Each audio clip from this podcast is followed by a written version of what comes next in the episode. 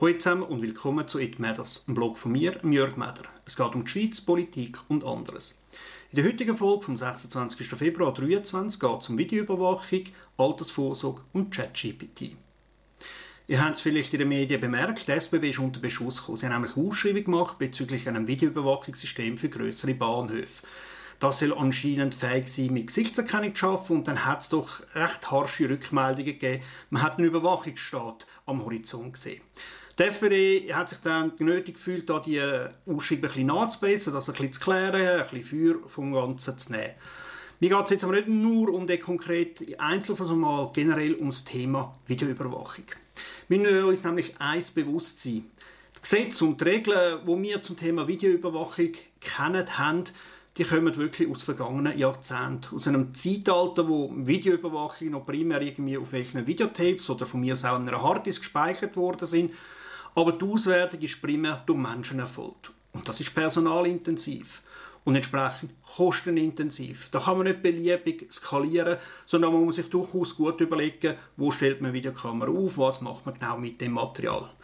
Wie gesagt, es gibt sinnvolle Anwendungen und die sind auch schon gemacht worden. Also es geht um Sicherheit, es geht zum Beispiel eben bei der SBW um Analysieren von Pendlerströmen, Optimierung von der eigenen Abläufe, Aufklärung von Verbrechen etc. Jetzt eben, im Alterssystem, wo das sehr personalintensiv ist, hat es durch das wie eine, eine natürliche physikalische Obergrenze gegeben. Man hat gar nicht können beliebig viel Videoüberwachung machen. Jetzt, mit der modernen Technik und äh, künstlicher Intelligenz, optimierten Algorithmen, spezialisierter Hardware, sieht das leicht anders aus. Heute kann man mit relativ wenig Aufwand und wenig, relativ wenig Geld die Videobilder live analysieren. Man kann also schauen, wer bewegt sich wo wie durch. Wird er plötzlich langsamer, schneller? Warum haltet er an? Wieso schaut er jetzt auf das Schaufenster? Also man könnte zum Beispiel mehrere Schaufenster machen und schauen, welches tut am meisten Leute dazu bewegen, anzuhalten und genau anzuschauen. Oder vielleicht sogar nachher in den Laden jetzt laufen. Und das ist eben, weil ja, das ist eben, weil die Elektronik heute viel günstiger und einfach verfügbar ist, skalierbar. Also man kann heute mit relativ wenig Aufwand extrem viel herauslesen. Und der Fantasie sind nicht wirklich Grenzen gesetzt. Also wenn ich so eine Videoüberwachung habe, kann ich zum Beispiel auch den Kleidungsstil von dieser Person, äh, Person analysieren.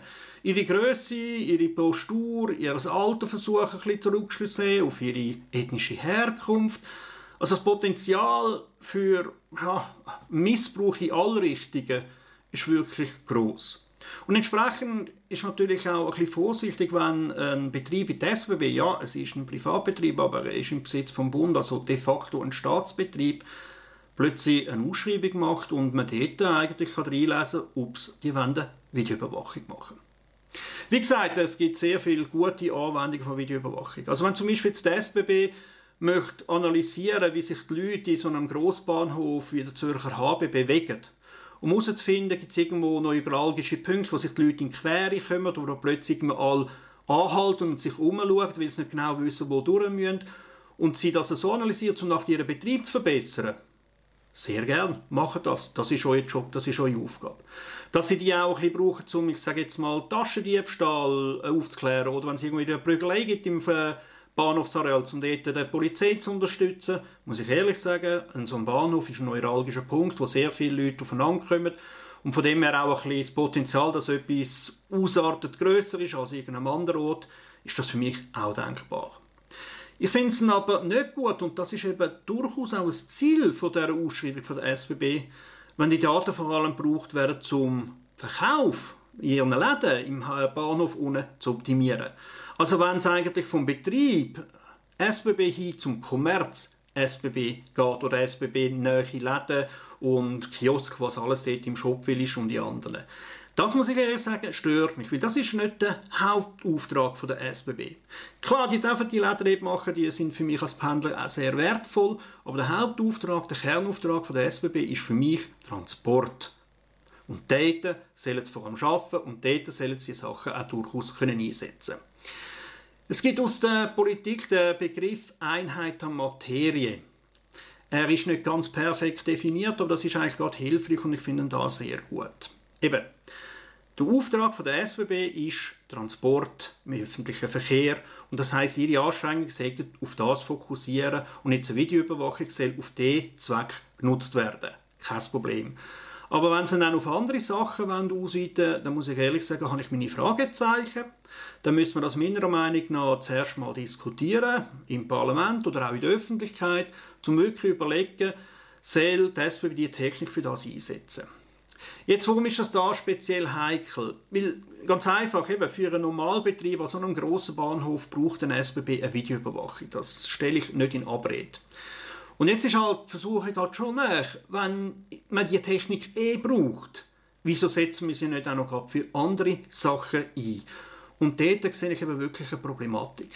Ich meine, wenn ich in einem Shoppingcenter unterwegs bin, dann ist mir bewusst, die haben dort auch Videoüberwachung und das ist primär ein kommerzielles Unternehmen ausgerichtet auf Verkauf von äh, Waren. Dass sie dann ihre Systeme ein bisschen in diese Richtung nutzen, das ist für mich verständlicher. Aber der Kernauftrag von der SBB ist nicht der Betrieb von Shoppingcentern, sondern Pendler zu bedienen. Touristen zu bedienen mit transportierten Leistungen. Entsprechend sollten sie ihre Mittel auch dort fokussiert einsetzen. Äh, ich will sicher noch mit Kollegen mir überlegen, wie ich da auf politischer Ebene will vorgehen, wo man das am besten platziert, wo man das diskutiert. Wie gesagt, es geht mir nicht um ein Verbot von Videoüberwachung. Wir können die an vielen Orten gut nutzen. Aber nur weil etwas an einem Ort sinnvoll eingesetzt ist, heisst noch lange nicht, dass man es möglichst überall, möglichst intensiv nutzen Mein zweites Thema ist Altersvorsorge und das mit Blick auf die Session, die ja am Montag anfängt. Äh, zwei Themen kommen nämlich im Nationalrat, die mit der Altersvorsorge zu tun haben, nämlich AHV und BVG. Also die zwei grossen Säulen von der Altersvorsorge. Die dritte Säule wäre, der Name sagt schon, die dritte Säule der Säule 3a. Jetzt, HV und BVG sind im Moment wirklich nicht optimal aufgestellt. Und das hat auch damit zu tun, dass sich nun halt mal der Arbeitsmarkt, aber auch die Demografie seit der Erfindung von diesen beiden Sozialwerken, also von der HV und von der Berufsvorsorge, sich doch stark gewandelt hat. Die Leute leben heute länger, es ist ein anderes Arbeitsumfeld, äh, die Demografie hat sich geändert. Wir haben heute einen höheren Anteil von Leuten, die schon älter sind oder schon pensioniert sind. Also der Generationenausgleich ist nicht mehr genau gleich wie noch vor einer Generation oder zwei. Die Finanzen ändern sich, äh, die Finanzmarktsituation ändert sich, es geht um Umwandlungssatz, wie gut ist das angesparte Vermögen verzinslich, wie kann man das investieren, wie kann man das entsprechend nutzen, um die Renten von diesen Leuten zu sichern. Und was mich im Moment ein bisschen an der Diskussion stört, im, in dem Nationalrat, aber auch in der Öffentlichkeit, wir haben im Moment einen richtigen Reformstau. Es ist schon lange nichts mehr gemacht worden. Ja, mir ist bewusst, jetzt haben wir gerade die letzte knappe Abstimmung in diese Richtung, aber es ist wirklich sehr knapp gewesen und die Wogen sind hochgegangen und die Argumente der Gegner sind nicht einfach komplett von der Hand zu weisen. Aber wir müssen uns auch bewusst sein, wir haben schon lange nicht mehr grundsätzliche Änderungen gemacht. Und ich habe einfach das Gefühl, das müssen wir. Also einfach noch länger zu sagen, hey, also jetzt die Reform gefällt mir nicht, darum ein Nein, wir machen weiter bisher, das wird nicht funktionieren. Damit einfach der Überhang von der älteren Bevölkerung zulasten von der jüngeren einfach größer und größer. Und es werden sich auch grundsätzliche Fragen stellen. Für mich zum Beispiel ist das Pensionsalter, ist jetzt 65 bei beiden Geschlechtern, nicht so sakrosankt. Und ich möchte das ganz klar ausdeutschen. Es geht mir nicht darum, dass alle Leute zwingend länger arbeiten müssen. Ich gehe davon aus, es wird in der Mehrheit so der Fall sein, schlicht und einfach, weil die Lebenserwartung gestiegen ist und jemand, der heute 65 ist, fitter ist, als das noch vor 20 oder 30 Jahren war. Sondern mir geht es darum, dass das je nach Beruf, wo er drin ist, schlicht und einfach auch nicht mehr sinnvoll ist dass alle praktisch im gleichen Altersjahr in Pension gehen. Ja, ich weiß, es ist bewusst, es gibt jetzt schon gewisse Branchen, ich glaube, Piloten sind früher, auch im Bau gibt es gewisse Speziallösungen. Und ich finde, das muss noch viel mehr kommen. Meiner Meinung nach gibt es sehr viele Berufsgattungen, wo jemand sehr gern und sehr gut weiterarbeiten kann und viele auch weiterarbeiten wollen. Vielleicht nicht 100%, vielleicht reduziert das Pensum, whatever. Aber das soll doch denen erlaubt sein, das soll doch möglich sein. Also es braucht eine Flexibilisierung.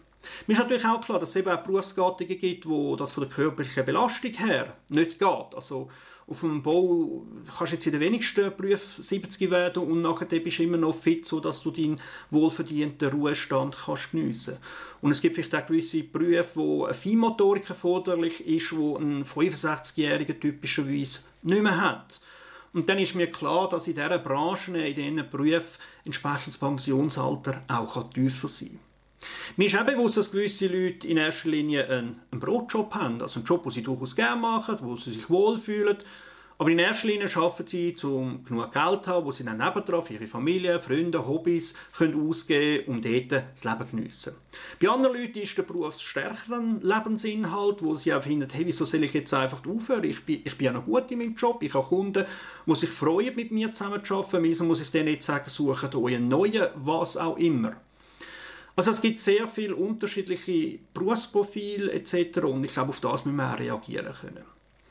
Mir ist aber bewusst, je nachdem, wie sich die Wirtschaft entwickelt, ist plötzlich in einer Branche die Nachfrage nach Arbeitskräften plötzlich kleiner. Also es ist gar nicht sinnvoll, dass dort alle Leute maximal lang arbeiten, weil sonst einfach die jüngeren Leute den Beruf gar nicht mehr greifen können. Und andere Berufe, dort haben wir äh, einen Nachfrageüberschuss. Also im Moment ist das wahrscheinlich die Mehrheit. Wir haben ja keinen Fachkräftemangel mehr, mehr einen Kräftemangel allgemein. Also auch von dort her wäre es durchaus sinnvoll, dass die Leute länger arbeiten können, als jetzt so fixiert vorgesehen ist.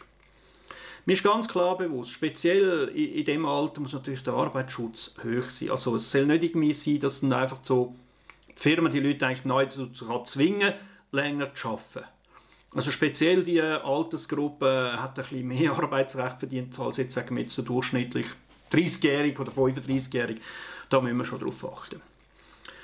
Aber insgesamt müssen wir in eine, ich sage jetzt mal, eine rollende Planung kommen, was das Thema Alter, Pensionierung und Altersvorsorge ist. Und die jetzigen Lösungen, oder vor allem die jetzige Diskussion um Lösungen, sind häufig so, jetzt müssen wir eine Lösung machen und dann haben die wieder 20 Jahre. Überlegt euch mal, wie schnell sich im Moment die Welt wandelt, insbesondere auch die Wirtschaftswelt, Berufsbilder etc. Da irgendwie das Gefühl haben, wir können eine Lösung machen, die dann wieder 20 Jahre lang hat, wo man sich nicht mehr darum kümmern muss, das ist meiner Meinung nach illusorisch. Also wir sollten lieber all, keine Ahnung, all vier, fünf Jahre über AV und BVG reden, aber dann halt nur kleine Anpassungen machen, an Justierungen an die Berufsfelder, an die Marktsituationen, Demografie etc. und nicht grundsätzliche Diskussionen. Darum ist mir jetzt auch wichtig, dass, und der Grünliberale allgemein, also wir denken alle in die Richtung, dass man jetzt im Rat oder auch im Volk über AV und BVG diskutiert, dass man vor allem mal auch wieder Reformen macht. Keine von den Reformen, die jetzt gerade in Diskussion sind oder beschlossen worden sind, sind die endgültigen. Wir müssen das so eine Software, die ihr auf eurem Smartphone habt, die werden regelmäßig updated, häufig ohne dass ihr das merkt. Und ich glaube, in diese Richtung müssen wir auch gehen bei der Altersvorsorge. Das dritte Thema, äh, ChatGPT. Ihr habt sicher schon von dieser Maschine, von dieser künstlichen Intelligenz, von dem Programm gehört. ChatGPT ist äh, eine Abwandlung von einem sogenannten Sprachmodell in der Version 3.5, wo jetzt auf trainiert wurde, ist mit euch zu reden.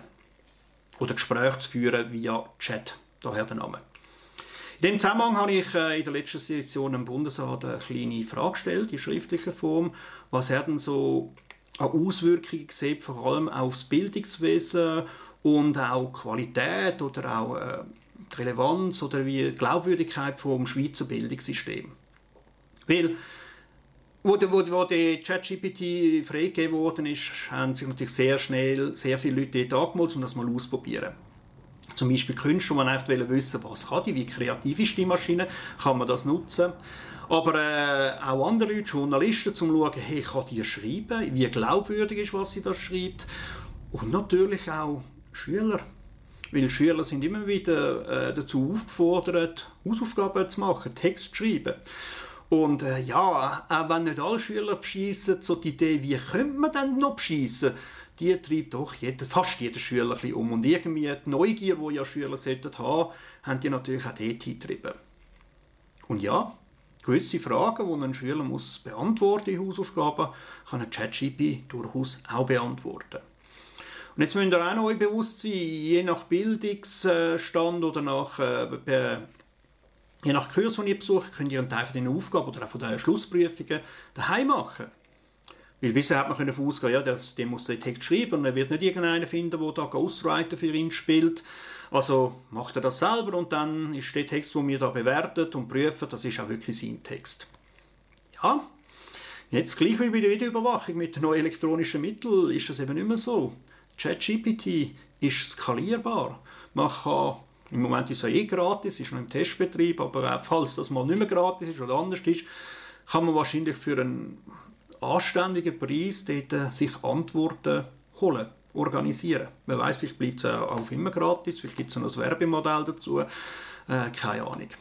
Aber eben für äh, Studiengänge wird das durchaus so ein Problem, weil Prüfungssituationen äh, haben sich komplett geändert, wenn da plötzlich jedem so ein Chat-GPT zur Verfügung steht. Jetzt für mich ist klar, und das hat der Bundesrat in der Antwort eigentlich durchaus okay bis gut geschrieben, die Technik wird nicht mehr verschwinden. Die wird bleiben. Die Frage ist, was machen wir mit ihr? Lernen wir mit dieser Technik in einer sinnvollen Art und Weise umzugehen? Und jetzt gerade auf den Schulbetrieb heißt das, die Schüler müssen lernen, mit dieser Technik umzugehen. Ich kann mir sehr gut vorstellen, dass in vielen Betrieben Nachfolgesysteme von ChatGPT produktiv eingesetzt werden. Das jetzige System, klar, das hat noch Fehler und jetzt sind auch gerade alle am schauen, wo gibt ChatGPT falsche, doofe, offensichtlich unkorrekte Antworten, wo ist es ein bisschen schwieriger herauszufinden, wo, wo muss man recherchieren, um zu merken, wo sie sich geirrt hat. Nichtsdestotrotz, wir sind ganz am Anfang, das wird nicht mehr lang gehen, da wird man ChatGPT wirklich produktiv einsetzen können. Und das heisst, die Leute, die bei uns die Schule machen, Schulabgänge sind und sich einen Job suchen, die werden dann an Arbeitsplätze kommen, die mit ChatGPT zusammengeschafft wird. Also ich hoffe wirklich zusammengeschafft wird. Und entsprechend müssen sie den Umgang mit solchen Instanzen lernen. Jetzt für mich, äh, als ich mir diese Situation überlegt habe, sind mir Erinnerungen gekommen, als ich auch schon Lehrer war, Mathe, und im Matheunterricht war immer eine Frage, Sie, Herr Lehrer, darf ich den Taschenrechner benutzen? Die Frage vom Taschenrechner. Auch das ist ein wunderbares elektronisches Hilfsmittel, wo einem sehr viel Arbeit abnehmen kann und deswegen sehr gerne eingesetzt wird. Aber eine Aussage habe ich dann den Schülern gegenüber immer gemacht. Ihr müsst euch bewusst sein, ist, es, ist die Situation so, dass ihr den Taschenrechner bedient oder der Taschenrechner euch bedient. Was ich mit dem Zweiten meine, ist, dass des Öfteren vorkommen ist, dass die Schüler sich äh, gemerkt haben, welche Zahlen sie in den Taschenrechner eintippen und dann schreiben sie es ab und dann sind sie glücklich. Ja, für eine einfache Matheaufgabe ist das ja brauchbar. Aber, und das ist jetzt wirklich eines, was ich mal als Assistent an der ETH erlernt habe, äh, erlebt habe, Textaufgaben. Sie haben müssen, äh, aus einer Situation äh, etwas berechnen. Die Situation war irgendwie eine Luftverschmutzung. Gewesen.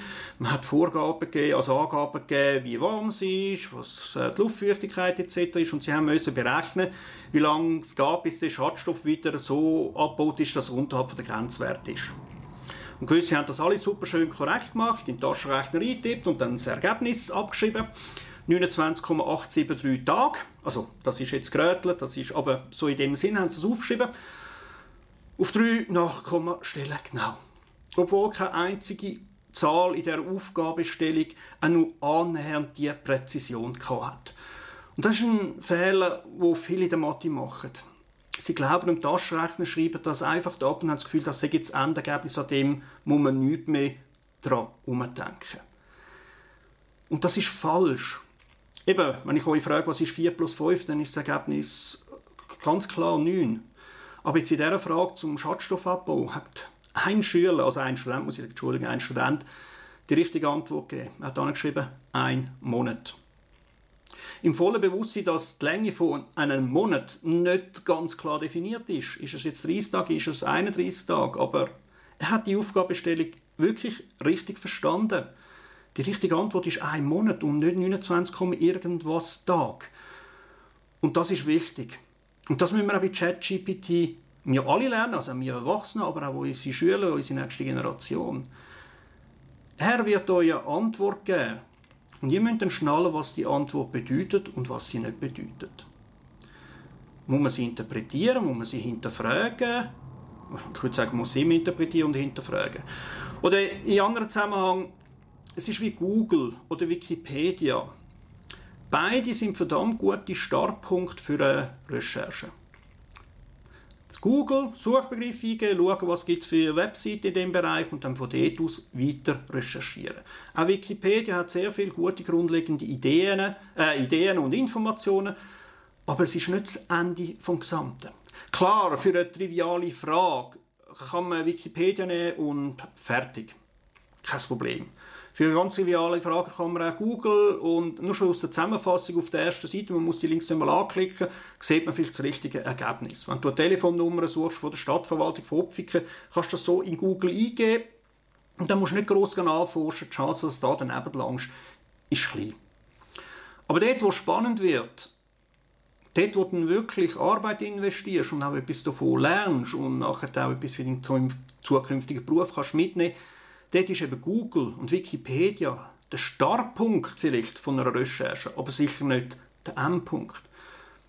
Und für mich ist der ChatGPT da genau das Gleiche. Ich finde es spannend, dort eine Frage einzugeben und zu schauen, was er alles auflistet, dann vielleicht noch nachzufragen. Das ist ja das Coole an dem Chat. Man kann wirklich ein Ping-Pong machen, schauen, was er noch alles dazu schreibt. Man kann, man kann wirklich sagen, bist du dir sicher oder sagt man mehr zu dem ersten Punkt, der geschrieben ist, und er macht das. Aber dann geht es halt auch wirklich darum, die Gedanken, die er präsentiert hat, weiter zu verfolgen. Aber dann halt nicht mehr auf ChatGPT, sondern halt in der Fachliteratur oder auf einer Webseite, die auf das spezialisiert ist, einen kleinen Abstecher auf Wikipedia und von dort aus weiter.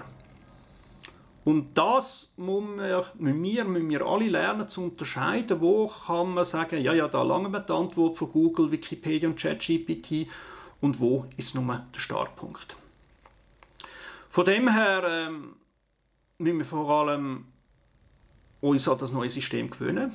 Ich bin mir sicher, gewissen Systemen an gewissen Ort müssen wir es regulieren. Ich finde es auch okay, wenn Schulen an gewissen Orten sagen, dort ist es verboten, dort ist es erlaubt. Das habe ich übrigens in der Mathe, wenn ich äh, unterrichte, auch gemacht. Beim einen Lehrgang, den ich hatte, haben sie in der ersten Prüfung in der Mathe haben es gar nicht benutzen da haben sie alles müssen von Hand rechnen. In der zweiten Prüfung war ein einfacher Taschenrechner erlaubt gewesen. Und ab der dritten dann äh, ihre technischen Rechner, wo auch ja, wo auch können Gleichungen auflösen, Grafiken zeichnen, ableiten etc. Weil ich genau gesagt habe, hey, ihr, ihr müsst wissen, was der Rechner für euch macht. Weil nur dann könnt ihr ihn bedienen und er bedient nicht euch. Ja, so viel meine aktuellen Gedanken zu dem Thema. Ich glaube, es ist wirklich ein Thema, das uns noch weiter verfolgen wird. Also alle drei Themen von heute, Videoüberwachung, Altersvorsorge und künstliche Intelligenz werden uns noch lange beschäftigen. Herzlichen Dank fürs Zuhören, herzlichen Dank fürs Kommentieren, fürs Weiterverbreiten und hoffentlich auch nächste Woche wieder. Ciao zusammen.